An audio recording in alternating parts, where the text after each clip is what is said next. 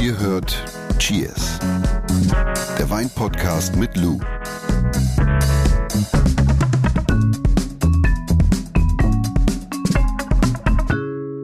Hast du gesehen? Was denn? Guck mal, was ist das? Ein? Ein, ein veganer Eierlikör-Muffin. Das kannst du aber gar nicht sehen. Das Nein, aber jetzt wir haben eben vorne in der Lobby gesprochen, was das denn da, was da denn leckeres liegt. Ein Muffin? Und dann Ein- wurde uns gesagt von unserer lieben Fachkollegin, die können wir alle essen. Und dann sagte sie, die sind immer vegan. Es gibt nichts, was es nicht gibt. Es, Es gibt, gibt auch nichts- vegane Eierlikör-Muffins. Es ist aber auch schon richtiger Aufwand, das dann zu machen. Warum? Ja, weil du brauchst ja erstmal veganen Eierlikör. Ich meine, das ist ja schon der Widerspruch im veganen Eierlikör. Wie geht das denn? Ja, eben, sag ich doch. Vegane Eierlikör-Muffins mit Schinken gefüllt. Heute dreht sich alles um den Lieblingswein der Deutschen. Den Riesling nämlich nicht. Ich glaube, der Lieblingswein der Deutschen ist Grauburgunder. Ja? Ja, natürlich. Aber es ist der meistproduzierte. Säure ist der Staatsfeind es Nummer eins. ist der meistproduzierte Wein Deutschlands. es ist die meist angebaute Rebsorte. Okay. Übrigens, wenn ihr Fragen habt, dann könnt ihr die mailen an cheers.edeka.de oder wir haben auch sowas Verrücktes wie einen Instagram-Kanal und da kann man posten. Da kann man posten, da kann man uns Nachrichten schicken. Und wir antworten. Oder Videos kommentieren. Ja, das ist ganz so, toll. Übrigens, ähm, zum Riesling, Mhm. hast du gesagt, Staatsfeind Nummer eins wegen. Die Säure. ja, ja, Staatsfeind Nummer eins wegen der Säure. Der Deutsche trinkt Grauburgunder. Das finde ich Weil mal. der Deutsche hat was mit Magen, weißt du? Man die Säureblocker rausholen. Der Wein der Woche. Wein der Woche, Riesling, Mit Schaum. Sekt, Ja. Villanaun, extra trocken. Okay, extra trocken. Extra trocken. Was heißt das? Klassifizierung extra trocken. ist die Geschmacksrichtung extra trocken. Das heißt, auch bekannt als extra dry zum Beispiel, 12 bis 20 Gramm Restzucker pro Liter. Das heißt, extra trocken ist nicht extra trocken, sondern extra trocken ist ein bisschen, ist ein bisschen süß, ne? Hör Ich mal. wollte gerade sagen, 12 bis 20. Ja, ne? Wer trocken trinken möchte, der trinkt äh, Brüt oder Serro-Dosage. So. Dosage Serro. Lou gibt sich ganz besonders Mühe, nicht ploppen zu Ich lassen. krieg den Korken halt gerade irgendwie nicht raus. Ganz flüstern, warte mal. Oh, jetzt. Yeah! Das ist auch mal so witzig bei mir. Ich erschrecke mich immer selber. Oh, ich habe gerade. So, so laut darfst du am Tisch aber nicht. Das darf man nicht, ne? Wenn man am Tisch. Äh, Ja, ich glaube, das haben unsere Hörerinnen jetzt alle verstanden, dass, dass man nicht ploppen lässt. Aber es kann ja jeder machen, wie er möchte. was ein schönes Geräusch. Ich habe daneben geschüttet. Profis halt. Ja, Profis bei der Arbeit. Profis halt.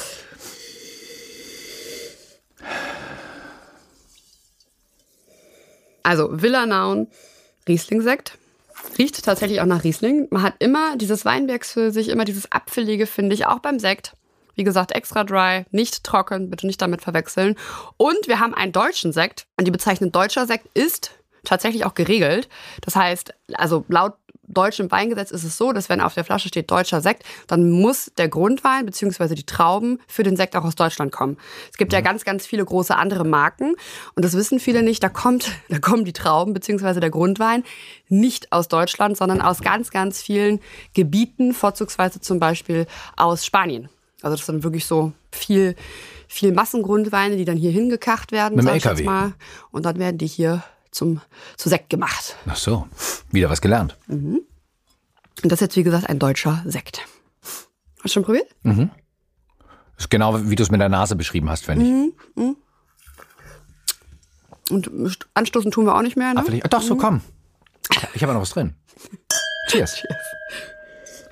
Kennst du das Getränk kalte Ente? Das erinnert mich irgendwie so ein bisschen daran. Kalte Ente ist Weißwein, der mit Zitronenschale und so ein bisschen Zitronensaft, am besten so ein halbtrockener, entweder ein trockener Weißwein oder ein halbtrockener Weißwein aufgegossen, also so eingelegt wird über Nacht, so sag ich jetzt mal, und dann wird der am nächsten Tag darfst du die Zitronenschale aber nicht so lange ziehen lassen, sonst wird's bitter. Und dann wird dieser äh, mit Zitronenschale gezogene Weißwein am nächsten Tag mit Sekt aufgegossen. Das ist so ein, so ein altes Getränk. Ich weiß gar nicht, also ich glaube, es kommt aus den 60er oder sowas oder aus den 70ern, ich bin mir nicht ganz sicher. Oder vielleicht sogar noch, noch, von, noch, von, noch, noch von mehr früher. Und das ist echt total lecker. Und das haben wir bei uns im Restaurant immer ganz oft als Aperitif angeboten. Also du brauchst einen vernünftigen Weißwein und dann, wie gesagt, einen vernünftigen Sekt. Und wir haben das auch immer mit einem halbtrockenen Sekt aufgegossen. Erinnert mich gerade irgendwie so ein bisschen daran. Aber es darf auch nur eine Nacht, darf die Zitronenschale im Wein liegen, oder? ja. Meine Mutter hat dann immer so einen großen Kochtopf. Bio-Zitrone. Ja, das wäre gut. Versteht ne? sich von selbst. Bio-Zitrönchen. Aber es ist wirklich super. Aber nur den Abrieb? Nee, einfach Zitronenscheiben schneiden und Ach so, ein mit bisschen dem, Saft. mit genau. dem Fruchtfleisch. Das ballert aber auch echt krass. Wirklich? Ja, das ballert. Das ist immer, das äh, macht sehr schnell betrunken. Ach so. Macht sehr schnell düdelig im Kopf. Ja, Wein der Woche ist Programm. Riesling, Riesling, Riesling. Was macht denn die Rebsorte so besonders? Also zuerst einmal müssen wir sagen, dass Deutschland natürlich der Riesling-Spezialist schlechthin ist. Also Riesling, haben wir eben schon kurz gesagt, ist die meist angebaute, mit 24.000 Hektar, glaube ich, die meist angebaute Rebsorte in Deutschland. Und nicht nur in Deutschland ist Riesling beliebt, sondern tatsächlich weltweit. Also egal, ob du in Australien bist, in Österreich bist, das ist auch sogar Australien, Österreich, Australien, Österreich, Frankreich, also mhm. insbesondere im Elsass oder auch in den USA. Riesling wird, wird wirklich weltweit gefeiert und der Grund, warum Riesling weltweit gefeiert wird, ist einfach diese prägnante Säurestruktur. Aber du hast es auch schon erwähnt, für viele Deutsche zu viel Säure. Ja. Zumindest so ist es so in den Köpfen der Deutschen eingebrannt, oder? Mhm. Dass Riesling halt eben sauber ist und genau. alles drum und dran. Aber das, was den Riesling halt eben besonders macht, ist die hohe Säure. Mhm. Und im Vergleich zu anderen Rebsorten hat sie ja auch eine relativ verhaltene Aromatik. Mhm. Das heißt, dass Riesling besonders gut dafür geeignet ist, dass sag ich mal, das Terroir, also es ist ein super guter Terroir-Transporteur, ähnlich auch wie Chardonnay. Äh, natürlich noch prägnanter von der Aromatik, aber grundsätzlich kann man schon sagen, Riesling ist ein hervorragender oder ist hervorragend dazu in der Lage, ja, die, die, die, das Klima und die Bodenbeschaffenheit und dann schlussendlich auch die Handschrift des Winzers oder der Winzerin zu tragen. Und dann noch gepaart mit dieser Säure ist es natürlich auch so, dass Riesling so genial auch dafür geeignet ist, verschiedene Prädikate zu spielen. Genau darüber lassen wir ein bisschen sprechen, also über das Geschmackliche. Das heißt, es gibt Riesling trocken und es gibt Riesling süß. Richtig. Ich habe mal bei einem Weingut gearbeitet, an der Mosel.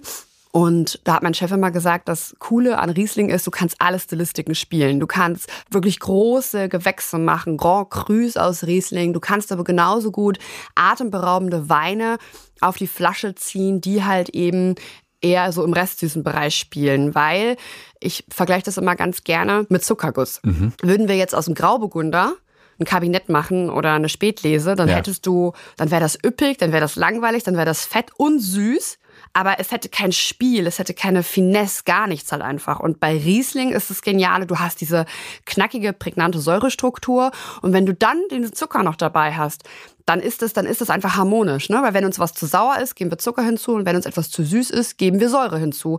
Darüber haben wir auch schon mal in unserer, boah, ich glaube, einer unserer ersten Folgen gesprochen über Säure und über die Wichtigkeit von Säure im Wein. Das heißt, man hat eine Varianz beziehungsweise auch eine Wandlungsfähigkeit. Richtig. Das ist wie Zuckerguss. Das ist ja, weißt du, so, wenn, ah, ja. wenn du Zuckerguss zu viel Zucker hast, dann schmeckt das irgendwie nicht. Ah, ja. Aber am besten ist ja der Zuckerguss immer, wenn du so eine, ja, so eine herrliche bitzelnde Zitronensäure hast. Und ähnlich ist es halt eben mit Riesling und nicht nur, wir haben jetzt gesagt, Prädikate, trockene Weine, aber Riesling ist auch so genial für die Schaumweinproduktion. Wir haben echt sensationelle Winzer und Winzerinnen, also Sektmacherinnen in Deutschland, die wahnsinn, wahnsinniges anstellen mit, mit Riesling. Also wirklich genial. Warum denn so prädestiniert für Schaumwein? Wegen der Säure. So. Wir brauchen für die Sektproduktion oder generell für die Schaumweinproduktion brauchen wir Säure. Ne? Deswegen macht man ja auch traditionell diese Vorlese. Also du, wenn du die Trauben zum Beispiel erntest für die Schaumweinproduktion im Speziellen, dann liest du immer zeitlich, sage ich jetzt mal, bevor du eigentlich die Trauben lesen würdest für die, ich sage jetzt mal, Stillweinproduktion, weil du Säure brauchst. Ne? Und je länger natürlich die Trauben hängen,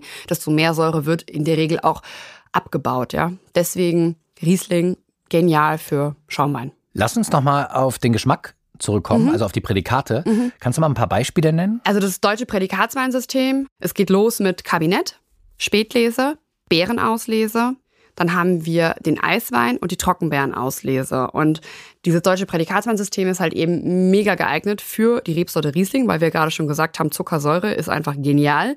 Und was ich empfehlen würde, um da mal einfach so einen Überblick zu bekommen, einfach mal ein paar nebeneinander aufziehen. Also vielleicht auch genau in der Reihenfolge, so wie ich es genannt habe. Mit einem Kabinettchen starten. Mhm. Die sind auch immer relativ verhalten in, im Alkohol, sage ich mhm. jetzt mal. Also so, wenn du einen genialen Kabinett hast, dann, dann liegt der irgendwo bei 8,5 oder sowas. Das macht richtig Ach, Spaß. Ich habe noch so alte Bilder von meinen Großeltern und da stehen etliche Flaschen einfach auf dem Tisch, ja. Und dann denkst du so, oh mein Gott, die hat ein richtiges Alkoholproblem. Aber die Weine hatten damals nicht so viel Alkohol. Da war es üblich, ein Kabinettchen mal zu trinken. Ja. Auch so mittags schon um vier, weil das knallt halt nicht so, wie wenn jetzt ein Trocken, kommt der Trocken vergoren. Ich wollte gerade sagen, Experiment mhm. kann man also schon um 4 Uhr starten. Kann man schon um 4 Uhr starten. Also mal wirklich ein Kabinett neben einer Spätlese, eine Spätlese, neben einer Beerenauslese, eine Beerenauslese mal neben einem Eiswein und dann halt eben auch ein Eiswein mal neben einer Trockenbeerenauslese vom Riesling. Wirklich, das macht einfach nur extrem viel Spaß. Einfach mal machen und dann werdet ihr dieses Verhältnis, dieses süße Säurespiel sehr schnell verstehen und vielleicht auch verstehen, warum Riesling so groß ist. Lass uns noch mal über äh, das typische an Riesling für Riesling mhm. sprechen. Also zum Beispiel an welchem an welchem Geruch erkenne ich überhaupt den Wein? Also grundsätzlich, das sage ich ja immer, kommt es immer auf den An- und den Ausbau der Weine an und es kommt natürlich auch auf die Herkunft an und schlussendlich natürlich auch auf den Winzer bzw. die Winzerin, ja, also auf die angestrebte Stilistik. Es ist aber so, dass Riesling natürlich wie jede andere Rebsorte auch typische Aromen hat. Und das finde ich ist bei Riesling, so wie eben schon beim Sekt angesprochen, immer dieser Weinbergspfirsich. Man hat immer so dieses Apfelige, vielleicht ja, auch ein bisschen, ich auch. Ne, je nachdem wie reif auch vielleicht das Lesegut war, vielleicht eher ein grüner Apfel oder vielleicht doch eher schon reifer Apfel. Man hat Zitrusfrüchte, und durchaus auch oft äh, Petrol. Das ähm, insbesondere aus warmen Jahrgängen, wo viel entblättert worden ist äh, und und vielleicht auch wenn der Wein schon ein bisschen also ein älterer Jahrgang ist, ja, also warmer Jahrgang, viel Entblätterung in der Traubenzone und halt eben also schon ein bisschen gereifterer äh, Riesling, dann hat man oft auch dieses, dieses diesen Geruch nach Kerosin. Ach, für jeden was dabei. Für jeden was dabei. Für jeden was. Und was riechst du so? Ah, lass mich mal auf mein Aromarad gucken. Es riecht nach Tankstelle.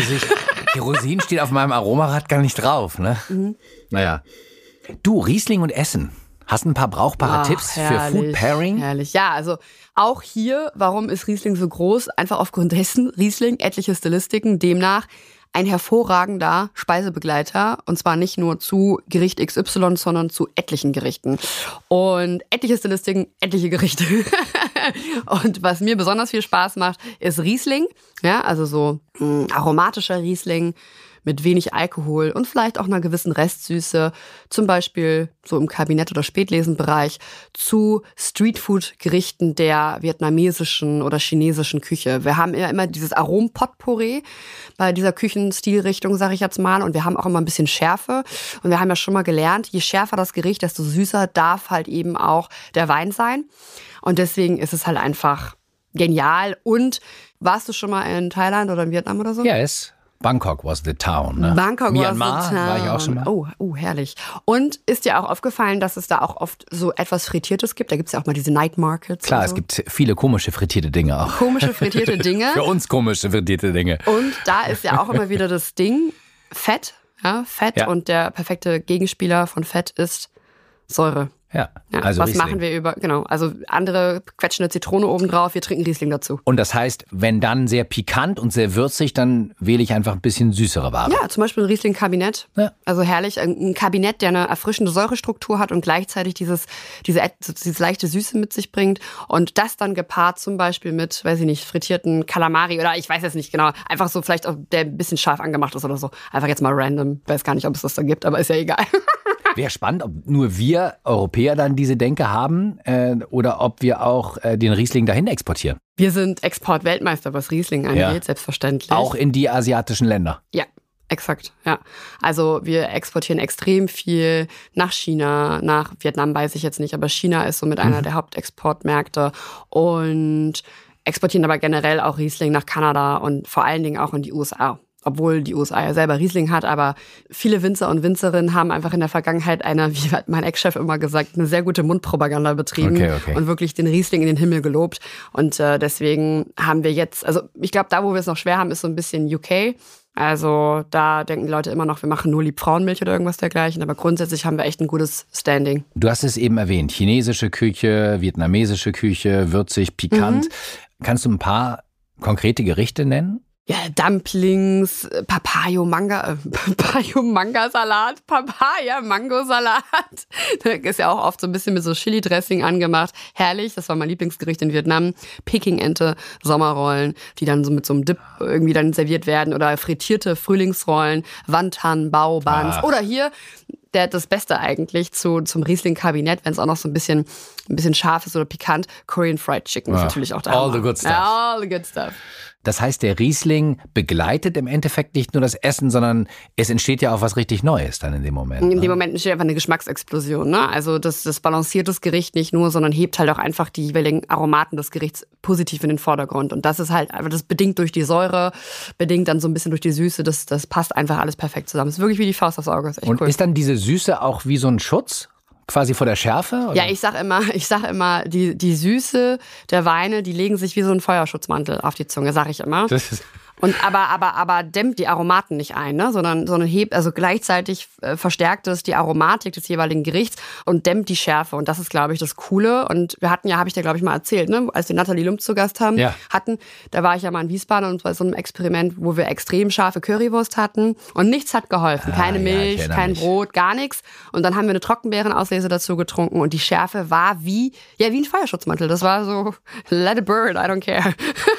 der deutsche Riesling, Ja, die Feuerlöschdecke, ne? Ja, die, die, ja, die Feuerlöschdecke, so geil. Herrlich. Hast du so abschließend eine Faustregel für Riesling und Essen oder Riesling und Schärfe? Äh, Ja, gut, über die Chefs haben wir schon gesprochen und grundsätzlich, wenn man sich fragt, okay, was geht jetzt außer, äh, was geht jetzt noch zu Riesling außer scharfe, scharfe Gerichte oder pikante Gerichte, auch hier einfach den Leitsatz befolgen, what grows together goes together. Ich meine, die Hauptanbaugebiete für Riesling in Deutschland sind Rheinhessen, sind die Pfalz, ist die nahe Rheingau und da vielleicht einfach mal gucken, was da so tagtäglich auf den Tellern landet und in der Regel passt dann auch der Riesling gut dazu. also natürlich ja auch ein hervorragender Schorleweine Riesling, ne? Ach so, bevor ich es vergesse, abschließend. Was sage ich denn zu ähm, solchen Menschen, zum Beispiel meiner Frau, Mhm. äh, wenn, äh, wenn ich Wein bestellen will und sie sagt, kein Riesling, zu viel Säure. Wie kann man dann solche Menschen abholen und überzeugen? Ja, weißt du, Säure, es muss ja auch irgendwie so harmonisch sein, ne? Und es gibt Rieslinge, die durchaus auch Schmelz haben und die, ja, einfach, also nicht jeder Riesling geht dir wie so eine Rasierklinge über, über die Zunge. Da gibt, also es gibt so viele Rieslinge und Das partout zu ne? sagen, hey, nee, Riesling ist einfach gar nicht mein Ding, ist, glaube ich, nicht irgendwie der Schlüssel, sondern vielleicht auch, wenn man sagen, hey, lass uns doch mal zwei verschiedene Rieslinge bestellen und einfach mal probieren und vielleicht erkennst du da auch einen Unterschied. Und ich finde, vielleicht ist auch das richtige Argument eben in dem Zusammenspiel mit Food Pairing, also in dem Zusammenspiel mit Ja, Essen. oder, ja, eben oder, ja, genau. Darüber zu oder, argumentieren. Ja, eigentlich eine gute Idee. So ein bisschen, so ein bisschen Chinese Takeout und dann einfach sich mal auf eine Parkbank hocken und mal so zwei, drei Pülliken aufziehen. Das ist doch herrlich. Das ist doch einfach der Plan. Und nicht vergessen, nicht nur ich stelle die Fragen, auch ihr könnt Fragen stellen. Schickt sie einfach an cheers.edeka.de. Jetzt gleich beantworten wir äh, eine weitere Frage von euch. Danach gibt's dann nochmal eine entspannte Zusammenfassung in Sachen Riesling. Die Frage der Woche.